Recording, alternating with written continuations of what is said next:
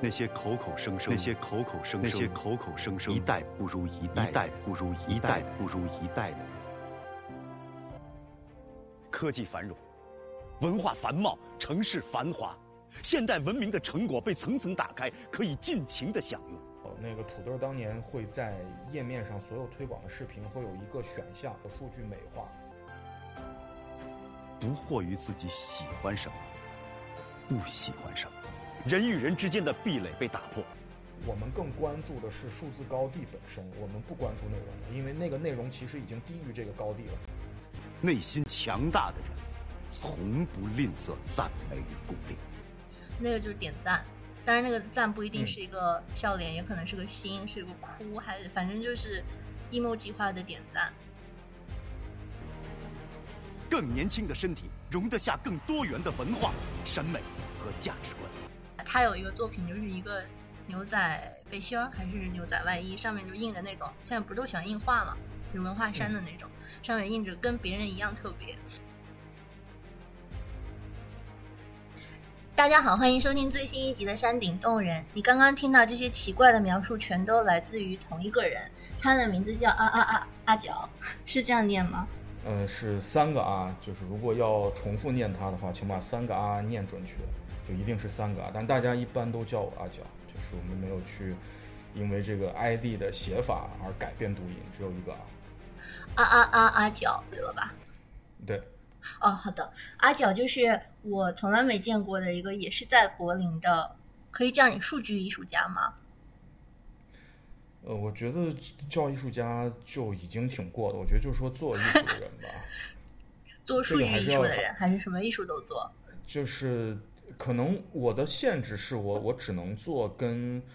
跟跟计算机或者说跟互联网相关的作品，因为可能我从来没学过画画，你让我画一个东西或者什么做个素描做一个造型，我是做不了的。所以这些限制让我可能只在这个线索上能发生。所以，所以我我是希望大大家只把我叫一个做艺术的人，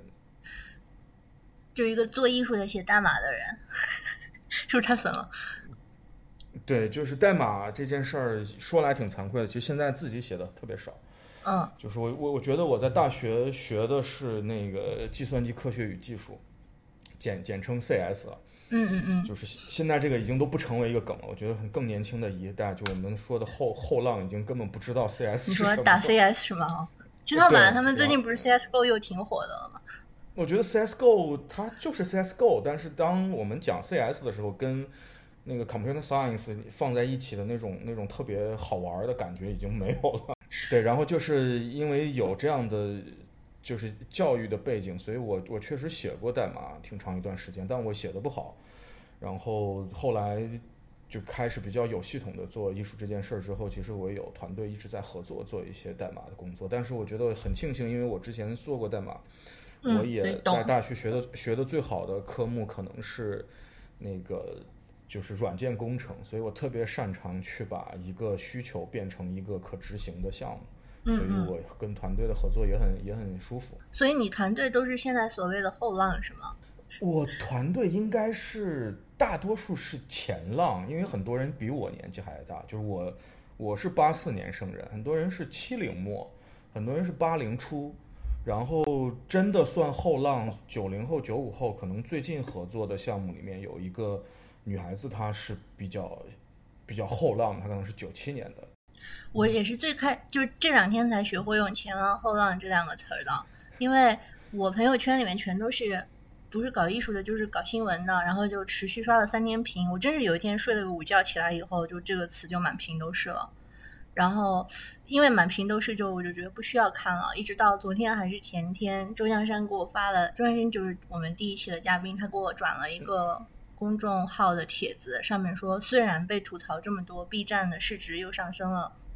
我我就一下在想啊，我们这两天看到这些刷屏，是不是也为它的股价做了贡献？就是说，就是我自己想的，就是可能我们生气也好，还是高兴也好，最后还是转换成流量了。然后就对这个挺感兴趣，又想到我认识的唯一既是搞艺术的，又懂编程的，还特别爱做跟数据有关项目的人，就是你了。在股票价格上，我没有那么多的发言权，因为我也只是一个非常大的旁观者。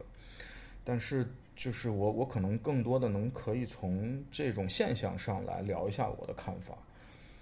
就是比如说我们讲的这个内容跟数据是不是相关的问题，就是我们可能在很长一段时间天然的会觉得，呃，内容就等于数据，或者说数据数据是等于内容的，但是到今天来来看，比如说我们拿这个社会事件。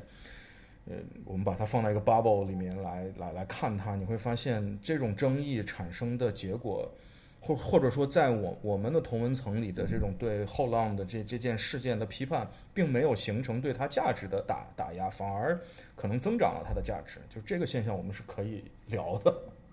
嗯，就是我我从一个旁观者，就是我都不点开看来说，就是他一下让我意识到 B 站的影响力有多大，就是十几岁的小朋友肯定会转。但是五十岁的也不能说老大爷，长辈们 也会转，然后会特别情绪化。这件事情让大家有很多很多情绪，最后这些情绪就输出成了或者是文字，或者是恶搞的视频什么。但确实把流量带的很大很大。呃，我我其实观察到一个现象，你在中国的社会有一种很明显的体验是媚心，就是。所谓媚心，就是对年轻一一一代的非常的热爱跟跟推崇。西西川有给过一个观点，就是为什么说中国社会这么大的媚心？原因他的观点是你因为既不可以讨论当下，你也不可以回望历史。呃，当然你可以展望未来，但这个未来对，当然这个未来是在某种语言腐腐败的引导下的未来，它反而变成一种正义性。就是它是这个社会唯一给你的希望，就是你是有未来的，是这个整个社会告诉你你有未来，你的未来是光明的。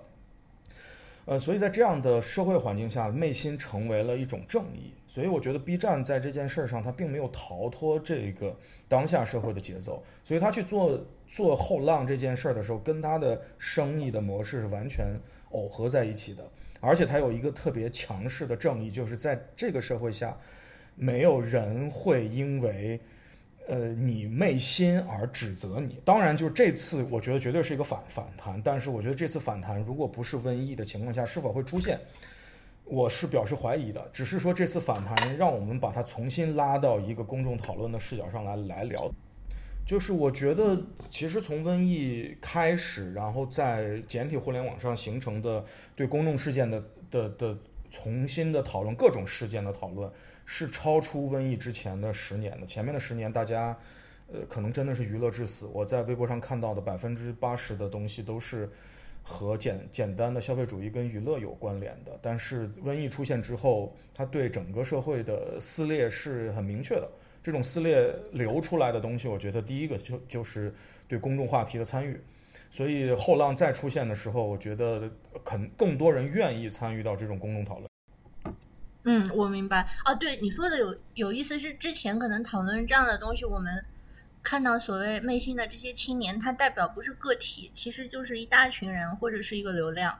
就我这个东西受年轻人喜欢，是因为十五到二十五岁有多少人，百分之多少的人点了赞或者来过。对，就我觉得到了今天，嗯，到了今天这个习惯依旧是延续的。呃，我觉得。举我我自己在的这个行业的例例子来说，就很明确。我觉得，比如说像一个专业的画廊，它的藏家群体根本不是这些年轻人，但是他会一直在意流量，在意展览被曝光，在意这些展览的信息被人看到。呃，我觉得很多画廊主可能也曾经尝试不做这件事儿，但是很多人顶不住压力，原因是，呃。因为这些流量，或者说因为这些内心的政治正确，或者说叫正义，在形成一种价值，就是如何去衡量一个当下的内容是否有价值。如果年轻人喜欢它，我觉得在中国社会，它就是有绝对的价值的。然后这件事儿大家毋庸置疑，大家相信一个年轻人喜欢的东西是有价值的。我们且不说他是否有直接消费的能力，但是现在的年轻人借借助他的上一代来消费它，也是成立的商业模式。嗯，我我最近看美术馆，因为疫情也都特别在线上活跃，然后，但这个其实挺虚幻的。比如说你在现实中，这个美术馆一天有八百个人去看，我觉得已经牛逼死了，对吧？然后，但你今天推出了一个内容，然后八百个人点赞，我怀疑大部分人不会满意的。我我我最早接触到这个数数据就是这种大众的数据，源于我一个朋友，他当时在土豆上班，然后他我们当当时就接触到那个土豆当年会在页面上所有推广的视频会有一个选项，它后台的选项应该名字就直接叫做数据美化。当你点了这个数据美化的选项之后，它会慢慢的像模拟人的点击一样，把这个视频的点击量慢慢加上去，它的整个过程是。看起来很自然的，当然，我觉得到今天，这种数据美化可能显得非常的简单化。但是，我觉得这种这种数据美化的作用对于人来说，好像是一直成立的。就是我也这倒我倒是做过一个作品有过回应。我之前做了一件作品叫那个水测，然后石油，它是。我一七年的一个个展里面来的那个那个个展叫“用户爱高频交易”，然后这件作品其实是在讲高频交易。这高频交易就是股市的高频交易，因为我觉得高频交易是一个人类跟机器协作的，呃，历史最久的一件事之一，而且是对于整个社会的影响力最大的。看似金融是一个闭环，但是金融的所有的行为是关联到整个社会的方方面面的。它也是最明显的蝴蝶效应的一个一个一个原原发地，所以高频交易，你跟机器合谋，甚至有一些交易公司是用机器来做量化的，就是它连买什么股票都是由算法来决定的，所以形成了这样高速和呃和非常机器化的交易之后，这种结果是完全影响到一个根本不不不参与金融股股票，一个在在街头卖煎饼果子的大爷也会受影响的。所以当时去做这个展览是想讲人机的这种合作，甚至合谋对整个社会的影响。可能说到底，我们先放放弃所有的社会背景，它其实是一个数学的模型，是一个数字的游戏。这个数字的东西对人的影响如此之大，我们就可以通过这个方式理解到，其实，在今天的互联网上，我们对于数字的敏感。是一个长期训练的结果，但是我们接受了这个结果。就在今天，一个公众号的文章如果超过了十万加，我们就相信它是有影响力的。当然，我们可能会说它是刷出来的，但是对于很多人而言，他觉得刷出来十万加也是有影响力的，因为你要有资本去刷它，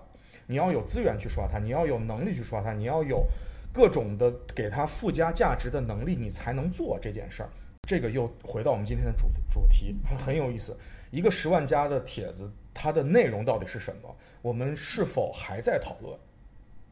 或者说到今天，可能它的标题还有意义，但是它的实质内容还有意义？我们可能看完标，我们看完标题，我们就看的是十万加。如果这个帖子到了一百万加，我觉得可能连标题都不重要。对，或者就是说，大家需要形成一种新的数字化的广场。这种新的数字化的广场需要的是，它要有一个在数字上的绝对正义。这个绝对正义可能指的就是，你你你你你在一个十万加的帖子上面，或者说在一个 Facebook 上的一个主题下面，你明显知道它被大量的转转发，你很清楚你的评论会被更多人看到。一个所谓的数字高地或者说数字广广场的价值。它根本不需要跟 内容有任何关联，因为它要的就是你能看到它。所以，我们现在如果评论跟分析一个发在数字媒体或者数字空间的内容，其实它是两个平行宇宙，对吗？一个是这个内容本身，一个是围绕它产生的跟它有关系没关系的其他的言论。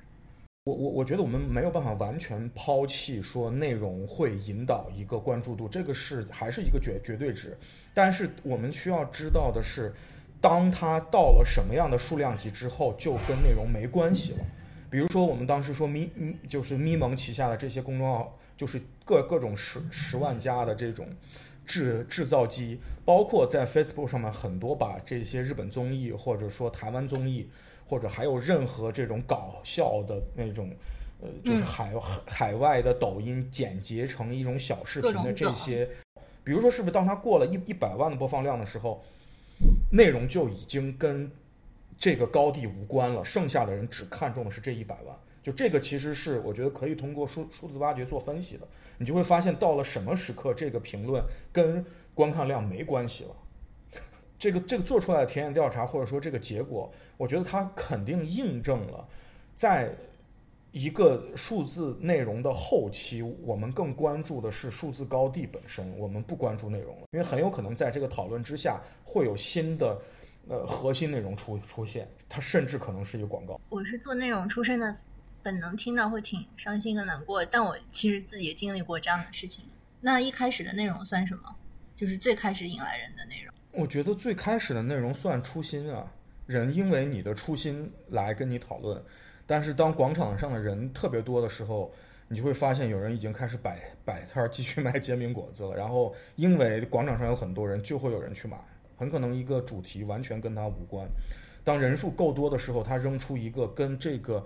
初心的主题完全无关的话题的时候，因为人数够多，所以依旧有共情的能力，大家就会转向来讨论它。哎，那这是不是一个？循环，就比如说一个很小众的产品，曾经曾经啊，B 站包括知乎都是小众产品，对吧？然后它涨到一个阶段，它就必然会出圈，必然会变成你说的数字高地。那同时这个时候，就另外有一小批的小众产品又在生长，长成茁壮的大麦以后，就再被收割，然后这是一个永恒的循环吗？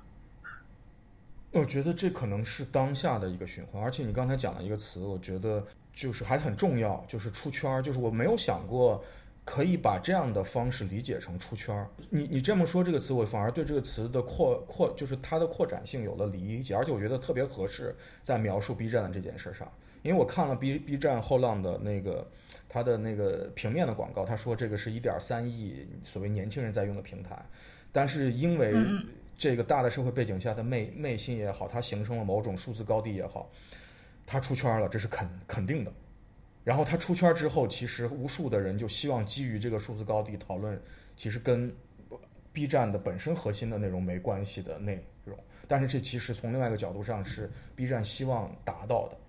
因为我觉得尤其在商业模式上面，我自身的商业模式其实是一个二次元的社群，然后我我我 UGC 我我我我自己产生内容，然后。它现在本身的盈利模式就是出圈的，就是因为它是把网网游导入到这个社群中，呃，来赚取利益的。那如果这件事儿再深化的话，那它本身成为一个年轻人的文化现象之后，它就有更大的能力作为一种特色的数字高地来拥有更多的话题跟资源。但是它并不需要把它放进核心的讨论里，甚至对它的本身社群是安全的。我总觉得看这些事情有有一种分裂，比如以 B 站。的这个演说为中心啊，我觉得我这个行为也是你你刚才在分析的行为，就我根本没看过这个演说本身，我是通过别人的评论拼凑出来的对他的一个认识或者想象吧。就是在我对他这个想象里面，他还是一个非常拿得出手的，有点就是七零后八零后那种启蒙话语的味道的，很上得了台面的。是真正支撑 B 站的不是这样的内容，就是跟这个调性是完全不一样的。对。哦，还是黄暴呀，就是二次元的黄暴，三次元的黄暴，还是黄暴？黄暴是人性嘛？啊，包括知乎也是，它现在那个口号还是什么“发现更大的世界”还是什么，我忘记了。但是你打开知乎看，天天给你推荐的都是什么婆婆把你怎么样的体验是什么，然后如何评价哪个明星的什么骨相和肉相啊，不是肉相，就是反正这脸是可以分开的，一部分是骨啊皮相和骨相，肉相也太难听，不妨碍，但是这两方面都不妨碍，就是那个旗子还是很好看的，但是内里是多么的接地气啊！我觉得可能当平台成为数字高地，我们今天造的词啊，数字高地，我们应该给它一个英英英文的说法，叫什么？Digital High Ground。对，可以，因为我以前去过一个，我我可以查一下，因为我我很早很早刚开始用互联网的时候去过一个摇滚论坛，叫高地，我我我我看一下它的英文应该怎么叫，我觉得应该结合一下。然后说说回来，这个事事件，我觉得它还很符合中国社会的节奏。就我我对中国社会的理解，呃，就是表里不一嘛，或者叫知知行并不合一。就是你你你你在你的日日常生活中，你的日常社群非常的接地气，而且其实你一直是有很强的活力的。但是当你需要被代表的时候，你会进非常快速的进入一种政治正确，中国的政治正确跟政治安全中。我觉得 B 站其实也就是做了这件事儿，就是它的本本地的社群或者它。本站的这种核心的初心的社群怎么样的状况，他们比谁都清楚。但是问题是，当它形成一个集集体的那个这个表象出现的时候，需要被人代表的时候，他是没有办法去代表他初心的，他需要重新修修整，甚至要修面，甚至是整容，整成一个他能理解的社会正义的事儿。所以我觉得这个后浪的视频，呃其实基本上印印证了这种嗯这种现象。就正常，对吧？对我我我我我觉得他的出现是正常的，就是就是我觉得换另外一个平台，如果你你是做所谓的年轻人的，就是你有一点三亿这种年龄段的用户的话，我觉得他可能做出来的东西是相似的。快手，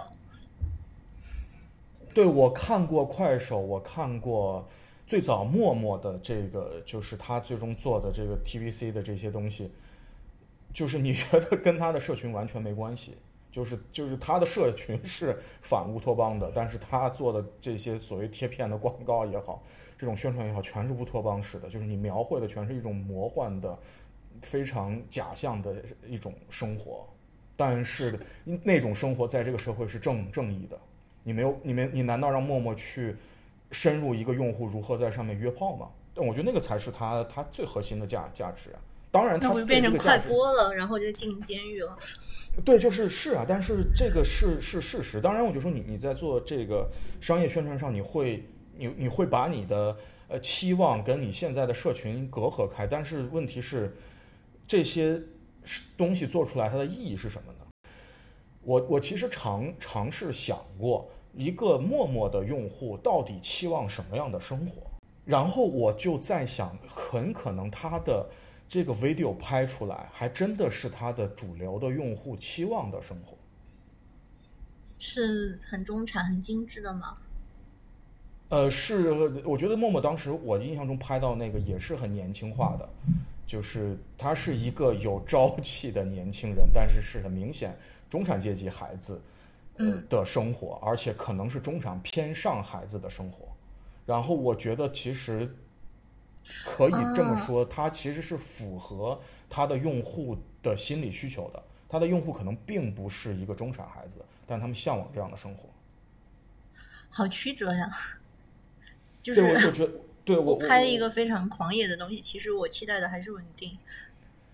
对，我觉得我们可以讲的，我我一般在这个上面我会选择一个极极极端的说法，就是这就跟在墙内的媒体需要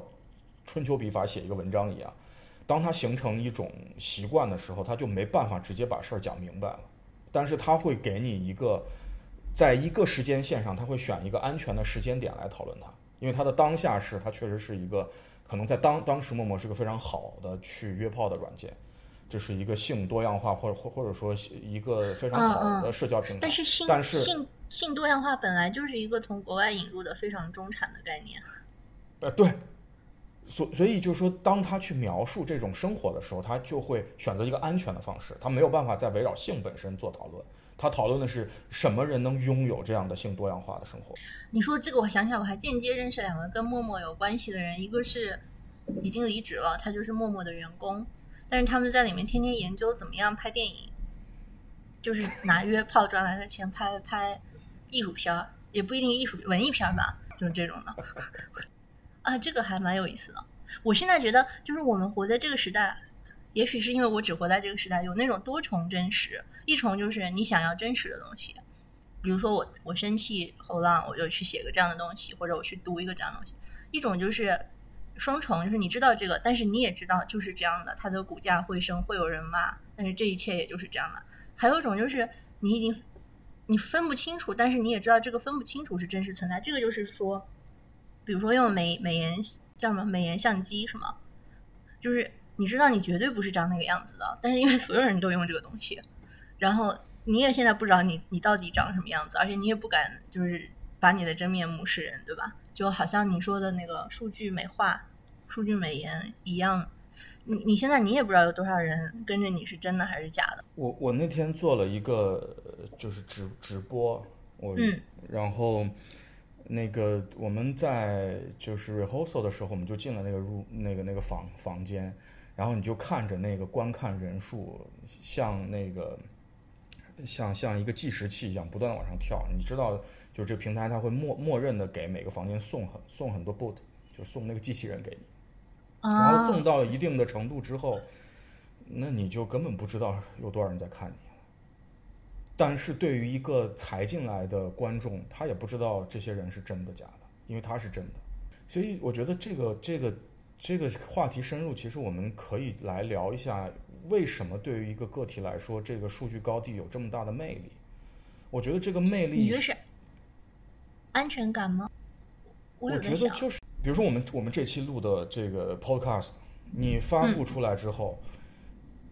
有两百个人听，跟有两千个人听，我先不讲这个真假，就这两个数字是不是给你带来一个很直接的不一样的结果？就是当你看到两千人听的时候，你还是觉得，哎，这这期影影响力挺大的。当然是你肯定知道这两千人有水分，但是因为你的运力，就是对于你个人而言，你能看见的真相非常的有有限，你没有办法评判这两千到底是多假或者多真的时候。我觉得大多数人会选择相信的。我们拥有的运力，我讲的运力就是运运算的能力。比如说，你有的电脑，你你有的电脑，你可能有些电脑连 GPU 的运算都做不了的时候，你有什么运力在当下？就是你没有运力去了解真真相，所以你只能接受那个幻觉。而且你会选择接受幻觉的时候更安全，因为一旦你选择接受幻觉，那些接受幻觉的人会成为一个共情的群体。然后大家觉得，哎，那那标准是一样的，对吧？我既然也看不到真相，你也看不到真相，那两千一定是比一百万少的。我操，这不是《骇客帝国》的另一个版本吗？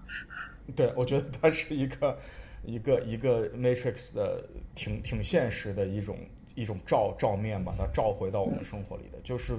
你当你没选择的时候，我们又能因为它共情的时候，它其实还蛮有力量。我知道一个就是这个八宝被戳破的例子。但是它确实就是对比两个对比，就参照系还都是属于大机构，是个甚至是国家，就是呃，Steam 的母公司 V 社，他们请了一个，我不知道是可能就是专门运营 Steam，还是也运营那个 Dota Two 的一个就是首席经济运营官吧。然后他做的非常成功，呃，就是一个经济理论学家出身的，因为他做的特别成功，然后他又是一个希腊人，后来他就被请去做了希腊财相。OK，这是很多年前的事情了。就是后来希腊发生了什么，大家都呃，大家如果不知道，就是希腊后来破产了嘛。但然后之后就有人去访问他说：“你怎么可以就是前后悬殊这么大？是因为前者只是一个虽然也是跨国级别，只是一个公司，后者是一个国家，而且是一个问题也挺多的国家吗？”他说有一部分是因为前者确实是一个纯数字模型就可以控制的平台。后者是所谓的有血有肉的人，然后前者却是你所有的用户行为反映在你只能看到数字，什么都看不到。对，而且从身份的角度来说，前者的用户身份并没有那么完整，对于他而言，但是后者就是你邻居，就是你的亲戚。对，而且后者可能是更生死攸关的一些经济选择。前者 Steam 嘛，你买了都可以不打。哎，我我还感兴趣是咱们刚才讲的，其实大部分是文化娱乐。但我记得你有个作品对我触动还挺大的，是讲政治的。就是我想象你你讲的可能是香港这边就是社运的，呃，题目就叫抗争者什么 protester。嗯嗯。我看那个我就觉得啊，一下就明白是怎么回事。要不然你来讲讲这个作品，稍微描述一下。我觉得你先告诉我，你你看到这个作品，你你你觉得一下就明白怎么回事，到底是是什么？你能先描述一下？可以的。一般对于抗争的想象有两种，一般啊，就是你在那里，你肉眼看到其他人的肉身是怎么进行对峙的；另外一种是就是已经被媒介过的，那可能是文字报道，也可能是直播还是什么。但是你的作品让我看到的时候，其实我一直都有看到，但是我从来没有就是去看他的那种东西。那个就是点赞，当然那个赞不一定是一个笑脸，也可能是个心，是一个哭，还是反正就是 emoji 化的点赞。我确实在过去二零一五四五年中，在 Facebook 上每天都在看这个东西，而且会眼睛不由自主的去寻找这个东西，可能就是跟你寻找十万加的那个生理 反应是一样的吧。我想，就是你在看一个这种类型的新闻的时候，你会马上去看有多少人喜欢它，多少人不开心，而且因为是。主要是我是在 Facebook 看的嘛，所以也是你的一个，我不知道算不算同温层，起码是个朋友圈吧。对就是你能准确的判断这一圈的人或者这几圈的人现在他们的政治立场或者是情绪倾向是怎么样的，这就是我看你这个作品的第一反应。您现在能不能先描述一下下？我怕大家没看过就不知道，我之后肯定会附个链接。嗯，其实这件作品，呃，就是选取了几个非常能囊括在当时就是香港这个状况下面大大家情绪的这个 emoji，然后我把它只是放在一个网页里，然后你用鼠标划过的时候，这些情绪就会跟随你鼠鼠标的轨迹出现，就非常简单的一件作品。然后我觉得我我做它的最重要的一个一个出发点是。呃，我起码在这场运动中，我的身份是一个键盘侠。你说真实生活中吗？啊，真实生活中我是一个键盘侠。我的键盘侠就是我只能通过一个 cyber 的方式参与。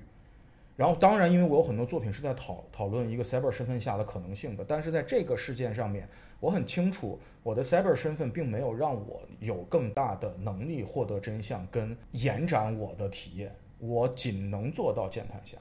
而作为键盘侠，我觉得特别能体体现的就是我所有鼠标划过的轨迹，或者是我在手机上我的视视线扫过的轨迹，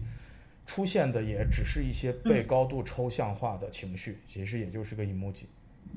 我我我我可能在表达一种强烈的无力感，因为你没有办法参与。但是从另外一个方面，我可能想反思的是，你真的参与了，就能得到这些。这这些很容易共情的情绪之外嘛，就是这个上面暂时不带政治立场，只是说这就是整套我理解的这个事件在当下这种环境下发生之后，对于一个个体来来说的第一的第一感觉，然后来问大家，大家是否也是这样？起码你你给我的反馈是你其实是认同这种感觉的。但因为我们的位置不一样吧，然后我。他触动我的地方，或者他让我反思的地方，就在于我们这几年的反应，对这些事情的反应，表达的方式确实是通过，如果你懒的话，确实就是通过点一下嘛，对吧？但是其实它某程度上也反映了我们现实中对这些事情的反应，就是特别的情绪化，然后造成的各种割裂跟没有办法沟通，或者你自己都没有办法跟自己解释，也也跟现在你说。我刚才说昧心对吗？就是昧心这个事情，因为也过了好几轮，就是你会发现，它它因为这个心是会换的，对吧？就是你现在还是新的，你过十年你不就老了吗？另外就是今天新，明天就不小心站错边了，还怎么就就变就变成新的反面了？就是这个风云 变幻也特别特别快，但是它那个快很多也就是姿态上的，特别排山倒海的来，但是后面挺空的。你有没有想过数字高地跟一个传统的 BBS 的区别在哪？BBS 的话题没有那么新，重点在于它一一个主题构成了一个相对完整的在时间线上的讨论。当然，它有时候会歪楼，就是一个这是个很很早早期互联网的词，它会歪楼。对，但是就是它很完整，然后这种完整性在某种程度上就规避了所谓新。但是现在所有的瀑布流式的这些社交媒体依旧是以时间上最新的消息成为。一个重要消息的这个价值为主的，在这样的阅读的方式下面，我们表达的时候就会走向极端。对我而言，就走向极端的几率是很是很高的，因为我们几乎没有办法复盘，而且很多情绪，当你释放之后，它会就是它流回一个数字的这个汪洋之中，你根本都不在乎那个情绪会有什么样的影响，因为你觉得你已经。结束那个状况，对，如果是个 BBS 的时代，你在这个一个主题下的发言，很可能是会被人不断的看到、不断的讨论。原因是它的完整性会让你所有的话语就是重复的出现，对，还在那个语境里面。如果你是一个非常不理性的人，不断的参与所有的讨论，大家会觉得你的这个价值是没，就是是比较比较低的，而且可能在某种讨论中会忽略你。但是反而在现在的社交媒体的状况下面，一个相对新的消息、一个新的 data、一个新的 emoji、新的情绪就会成为重要的事。我我看你那个作品的时候，还想起来我刚学会，也不是刚学会，就是刚开始用英文跟老外打交道的时候，就你可能会很多词，但你的表达还在磨练的过程中。我后来有个朋友跟我说，他刚开始觉得我特弱智，因为我就是看到一个好的东西就是 I love it，或者就是 I love you。然后讨厌的东西就是 I hate you，然后他觉得我可能就三岁，但是我当时确实是表达能力不足，就是千言万语汇成“我爱你”和“我恨你”，但这个千言万语现在就没有了，到现在就只剩“我爱你”跟“我恨你”了。对，我觉得这个这个也可以，我们可以扩展到 Trump 的语言体系。难道 Trump 的语言体系不是为社交媒体量身定做的？而且它很符符合就是在当下这个社交媒体的状况。但是我我其实也有作品在在用这个方式重新做一个一个可能性，因为我有我有一个系列叫 Icon，然后也有叫 Icon GIF，就一个是静止的图，一个是就是 GIF 图。然后它都是在手机上画一个像素的一个一个内容，但是因为你在手机上来画它，然后你你给它投入的时间跟注意力都是很有限的，它非常像你发一个 Twitter 或者发一个微博，或者发个 Facebook 动动态，都是都是相似的，你可能花三五分钟你就完成它了。然后我其实，在尝试，我们如在如此的社交环境下面，我们还有机会去准确的表达自己吗？我我做了这个项目，可能是从零七年年底。开始到今年可能三年，我觉得依旧是有机会的。就是说，这样的表达并没有让你就限制住你了，而是你到底为什么要做它比较重要。你在做它中这个过程，这个三五分钟，你到底在想什么，依旧是重要的。就算只有三五分钟的思考的过程，但这个思考的过程依旧是重要的。做了它之后，我就更明白了，很多人其实，在。互联网上的很多信息，他是连三五分钟的思考都已经放弃了，它是鸡娃反射实验，它只是一个反应。其实我刚好想问你这方面的看法，就是最后 我们也不能老是叫什么卖着大白菜套着卖大呃白粉的心，对吧？就是回到自己作为一个还活在这个世界上的人，就是在我真觉得他妈的真是信息洪流，你什么浪来浪去，你也就是里面小小一朵，对吧？很快也就没有了。我包括我看你另外一个作品，就是你上次给我发的《又一城》，也是香港有一天抗争，几个大屏幕的直播，那个那个那个那个被嗯，那个被网友批判了，因为我把那个那个 shopping mall 记错了，肯定不是又一城。哦，你是哦明白，但我觉得他其实这个也挺有意思。我先给。不明真相群众讲一下怎么回事啊？就是阿角的作品是是那天有很多一个直播频道在直播香港某一个商场里面就是几方对峙的场面吧。然后在他这个作品里面，具体的画面是看不到的，或者说看不清楚的。A glitch 那种，对对对，glitch 怎么说乱码的图？但是你可以看到一直有东西，而且有很多很多不停输入的新的影像也好，讯息也好，在那里。所以你能看到的就是一个这样的流，可以这样说吗？信息的流，信息的流的的流动的状况。对，但是你看不到信息本身。我们有一个文章里面，就是我写的，对不起你，我应该自己去核查一下。可我有一部分原因可能是写错了商场的名字，但我觉得有另外一部分原因，就是我我现在是能理解的，就是当一个个体他做了很多努力，不管他是同意哪一方的，最后你他变成了一个像素的时候，而且你还看不清楚这个像素。那个失落感和就是感觉没有被人看到或者被人否定了，是非常大的。就好像我们今天一开始说这个什么前浪后浪讨论，你讨论了很多很多，然后这时候说 B 站股价上升了，你在想也可能完全没有完全跟你有关系，但是你的生气啊什么也就变成云烟就过去了。对，这个失落感好大呀。我我可能把它在当下的总结就是，我觉得我们个体。都不是说我们的运力没有跟上这个时代，而是我们的运力极大的丧失了。是主动的吗？呃，在某种程度上是主主动的。比如说，我我觉得，在我我觉得我我来举个例例例子，在中文互联网的这个状况下面，我们丧失我们的运力的主要的一个途径就是失掉了你的数据的隐隐私的权利。我们对我们数据的隐私权是我们最大的呃。数字的运力的素材之一，就是我对我个人信息的拥有、跟管管控、跟处理，是我最大的权利。但我上丧失它的时候，或者说我拿出来交换了便利跟 discount 的时候，那我们就不再拥有这个最大的权利，我们就更不可能去构建一个运力了，因为我们没有素材。你只有公有的素材了。对，当你一旦只有一个所谓公有的素材的时候，我们的工具跟它并不匹配。我们没有办法挖掘一个公有的素材，公有的素材一定是由更大的机构跟形成的一种共同体来处理的。但是，当我们没有一个个体的呃素材跟权利的时候，我们是没有办法跟这样的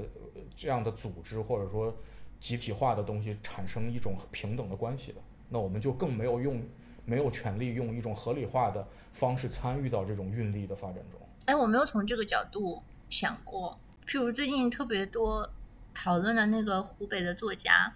呃，芳芳，芳芳，就是我看他文章，其实我没什么感触，可能因为我旁边真的太多新闻从业人员了，我觉得他谈的很多东西不不需要他。对，我我可能有点抹杀他了，但是我第一反应是这样的。然后有另外一个我挺喜欢写的人叫郭晶，他写的就全都是他自己，但那个他自己是别人写不出来的，就是世界上没有第二个人可以写这个东西。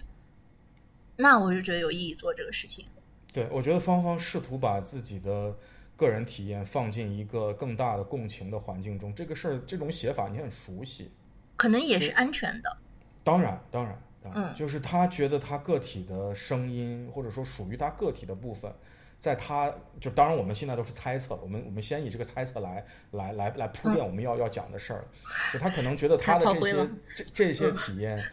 不足以形成一个共情。原因是他已经习惯了一种更集体化的出现，他他选择的是在一个共情的群体中谈论可能能共情的事情，他觉得这个有价值。说到底是不是不自信呢？就不相信自己感受到的这些有价值或者有意义存在，一定要附庸在一个更大的集体上面。我我觉得他可能从根本上是相信，就是你刚才说的这个结构的，可能也不是不自信，就是他更相信。习惯了。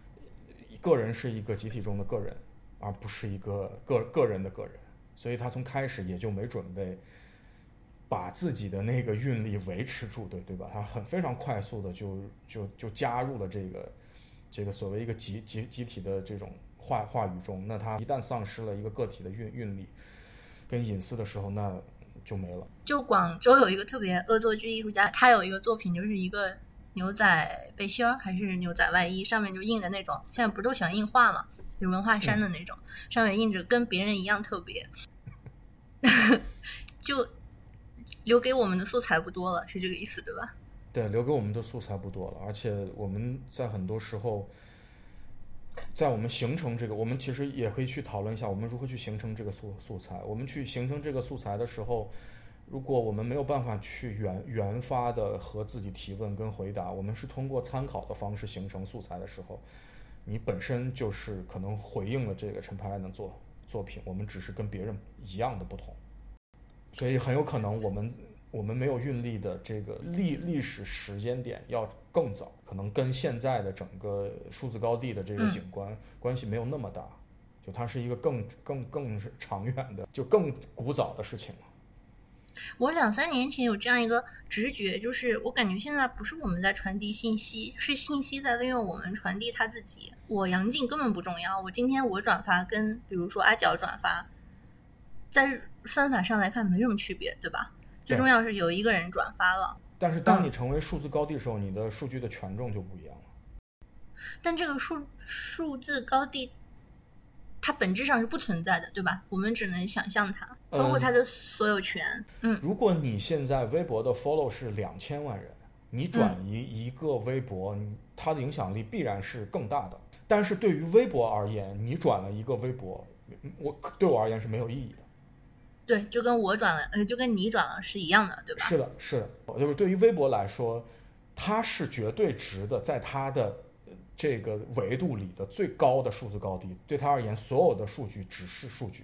所以我如果要在一个游戏里，我是我微博是一个大 boss 的话，他打我就是降维打击，对吗？对，打了个喷嚏我就死了。然后我我觉得我们可以衍衍生这个数字高低，那谁又是就是微博被谁降维打击呢？就是谁能降维打击微微微？你觉得呢？为什么要给这么明显的加分是个是个很很很很明很明显的 结果。所以，如果我们用用完全 data 化的方式来看待我们的存在，我们就是不断的被包裹。如果我们这样的不一层一层的包裹之后，你会发现最厉害的依旧是你自己。你可以不用，你可以不参与。是可以的。对你甚至可以反抗。哎，这个特别王阳明，你知道吗？因为我没有办法实名认证我的微博，我确实好久好久没用它了。我一旦不用它，它某层面上就不存在了。它只要不存在，不对我产生干扰，起码在我已知的范围内。但你说这个隐私啊，我要给这个，因为我们已经聊了一个小时了，差不多，我要给这个节目加一个光明的尾巴。神经病，就是昨天我看到一个新闻，脱口秀演员艺人，不知道怎么确定称呼他，叫池子。哦，对，这个新闻我这个新闻我你也看了是吧？昨天也是给不明群下。不明真相群众胡说一下啊，就是池子池子大池子，昨天跟他所在的公司又爆发了一轮，他先被解约，后来他的公司让他赔三千万，好像是说他违背契约精神出去接了一个商业的活动，活，然后对，然后但是同时他发现，为了进行这波操作，他的公司不知道为什么拿到了在中信什么，对的，中信银行他的个人开户记录还有流水，对。然后他又去告了。我觉得这如果是个娱乐新闻，没有这么大的流量，这么多人去在乎他，但很多人就惊了。虽然不知道这个惊能惊多久，就说啊，原来大客户还能看我们这种小喽啰的数字。你觉得这这算是一个觉醒吗？还是偶然的一下下醒来打个哈欠继续又睡去了？呃，我觉得肯定不能算觉醒，但是这让人这让大家知道这件事真的是这么发生的。因为事关钱了，是吧？对，因为事关你，你很熟悉的人。对我而言，我是看过池池子的节目节目的，然后我都我没有觉得这样的纠纷上面池子的价值重要到需要用一个大客户的账户去看一个个人账户的这种这种这种级别。但是这件事发生了，我就明白原来它可以如此的低成本跟。就是就是可以就是说叫很就很低端，就它不是个高门槛的事儿。就在这样的财务纠纷中，在这样的劳务纠纷中，都可以用这样的方法，而且它实现。效果文化作为中信的大客户，它有多大呢？但是它能做这件事儿，我觉得对于可能对于中信来说，我当然这个是猜测，起码我的理理解是这样，它是个日日常化的存在。这个数据本身就不具有强的私密性。对，就是大家也没这个神经，对吧？对。大家觉得 OK，它只是 data 的一部分，而我作为这个 data 的绝对的高地，我是可以来看的。我为什么不能看？有一个人在知乎上分析，为什么池子就滚蛋了，李诞就没有滚？然后很多人就说因为李诞成熟什么乱七八糟的。然后这个人就分析说，因为李诞可能他有很多期权，也就是说他的财务或者个人的所有价值是跟这个公司绑定在一起的。但是期权不是钱，就是你没有办法变现，所以你只能。让这个公司蒸蒸日上，不然你是零，被绑架了。你必须要一直，我不知道他他这个也应该是纯瞎猜吧。但如果是这样，想想也太虚幻了。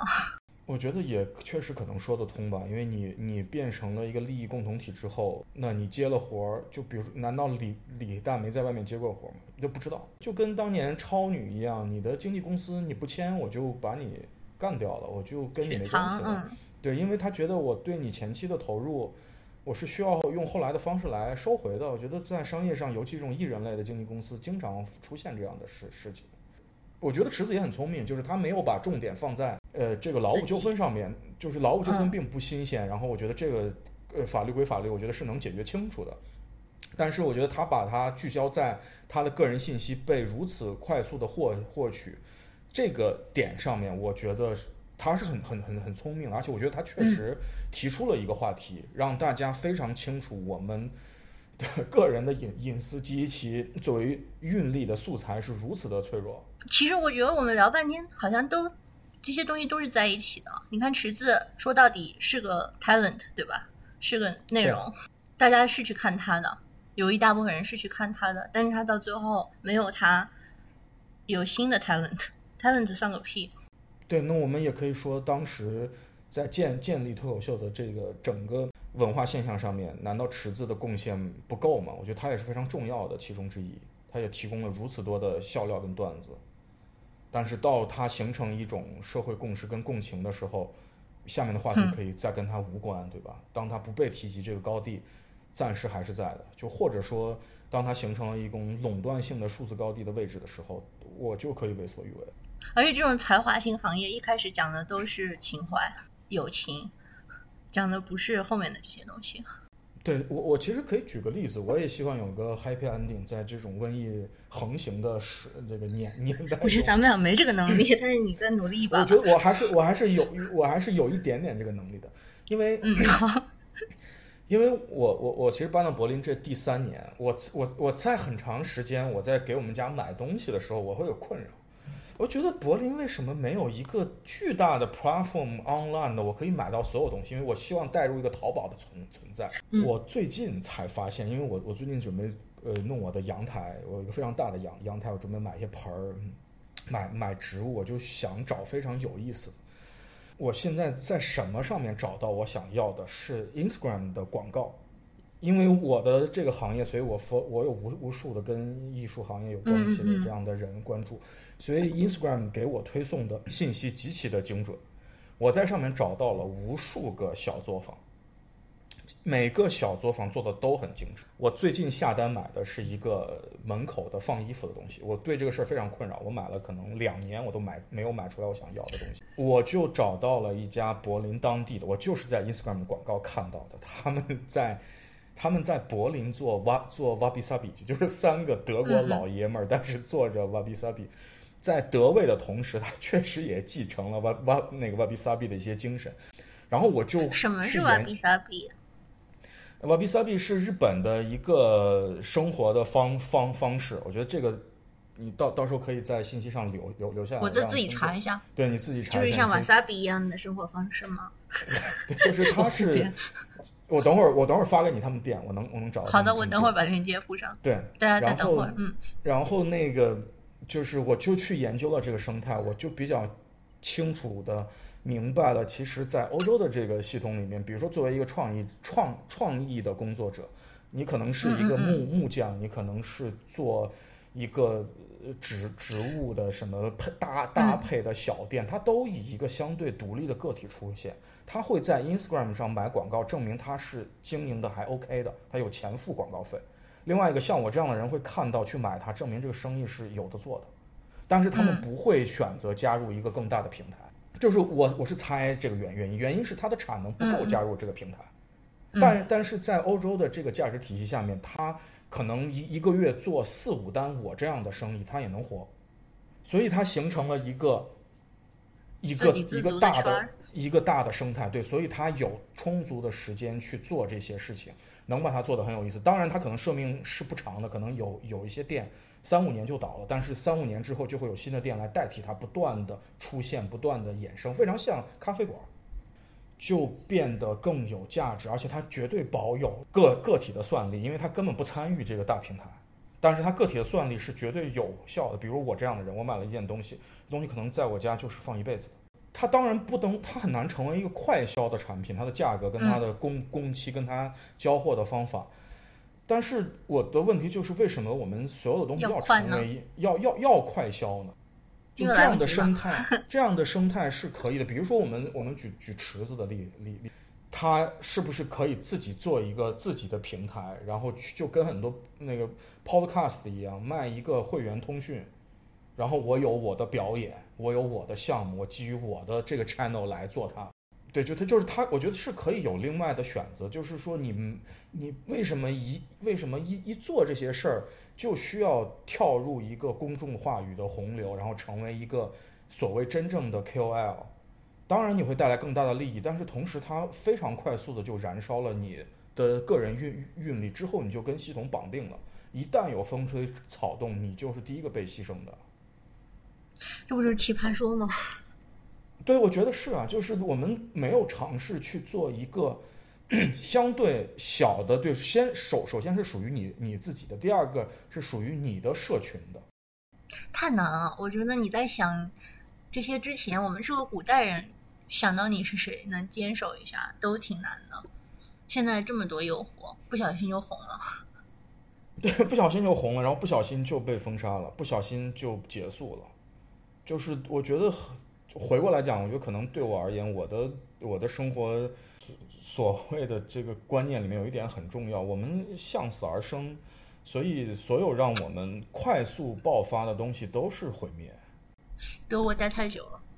动不动赢海德格尔是什么毛病？我最后问你个问题哈、就是反正都挺走心的。就比如说你从事的怎么怎么说呢？你具体做的这些艺术作品，其实挺批判的，对吧？然后我作为一个观众去想的话，都都都会觉得难受。那你做的时候会有这样的情绪吗？还是你是可以脱离的？就是或者就是跟你从事一样向度维度的创作的人来说，或者作家，其实作家可能更容易就是超批判或怎么样。你是怎么健康过好人生的？我觉得，呃，在很长一段时间，我是从黑暗中拿力量的，非常长，超过十年。看似很很抽象，但我用用用一个非常容易懂的。这个事事件来说，它就是《星球大战》。我们在《星球大战》里 看到了什么？绝地武士，看到了很多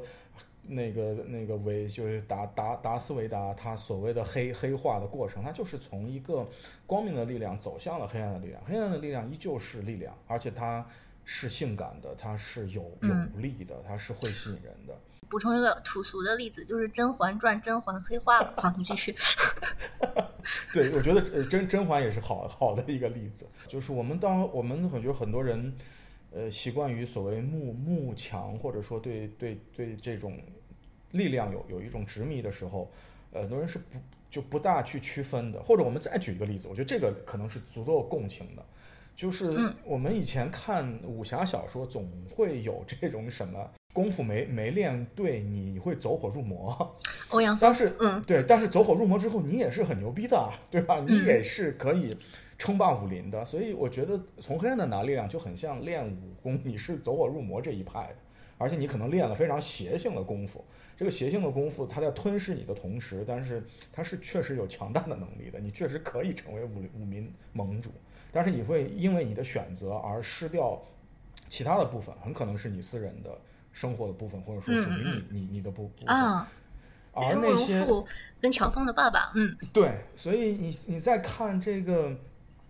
所谓光明的力量，我觉得光明力量到今天在简体中文的语境下特别难聊，因为光明的力量特别容易跟正能量混在一一起啊，所以说这事很很很很很吓人。但是我就说明确的说，光明的力量跟正能量没有一点关系，甚至跟正义也没有关系。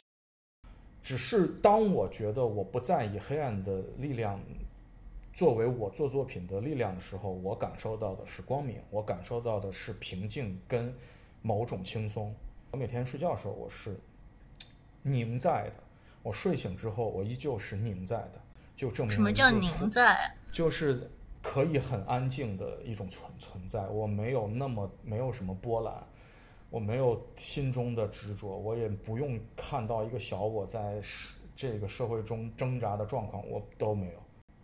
所以，我现在的很多作品，或者说做作品的方式，我也不再去寻求那样的方法。我就说黑色的部分，或者说黑暗的部分是性感。很多作品我不能再做，我也不可能再做出那样的作品。但是，我很享受于我回到了另外一部分的时候的存在。甚至我也想过，我是否能加在一个更混沌的状况。你更多的是出于你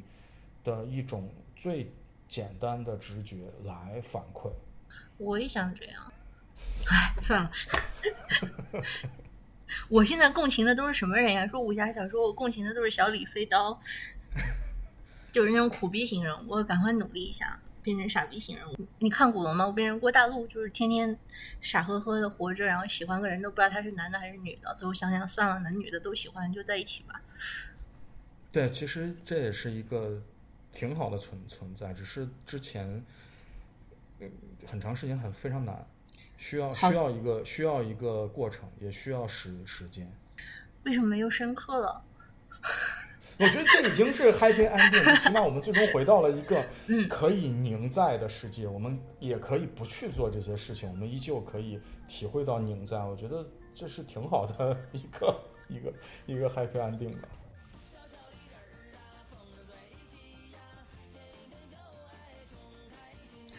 话唠的时间总是过得很快，其实后面我们又聊了五个小时，最后都饿了，只好做鸟雀散恰饭去了。然后还约好了下次聊动森，或者是极乐 disco。反正每次不想做信息的韭菜的时候，我就去做了游戏的韭菜。你们呢？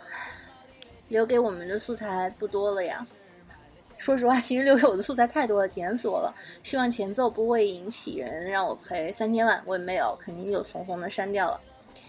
谢谢你的收听，也谢谢支持播客的法国收藏 DSL 同志们，下次再见。哦哦，对了，这一次我是在一个仓库底下录音的，所以有很多滚来滚去的声音，不是恐怖音效，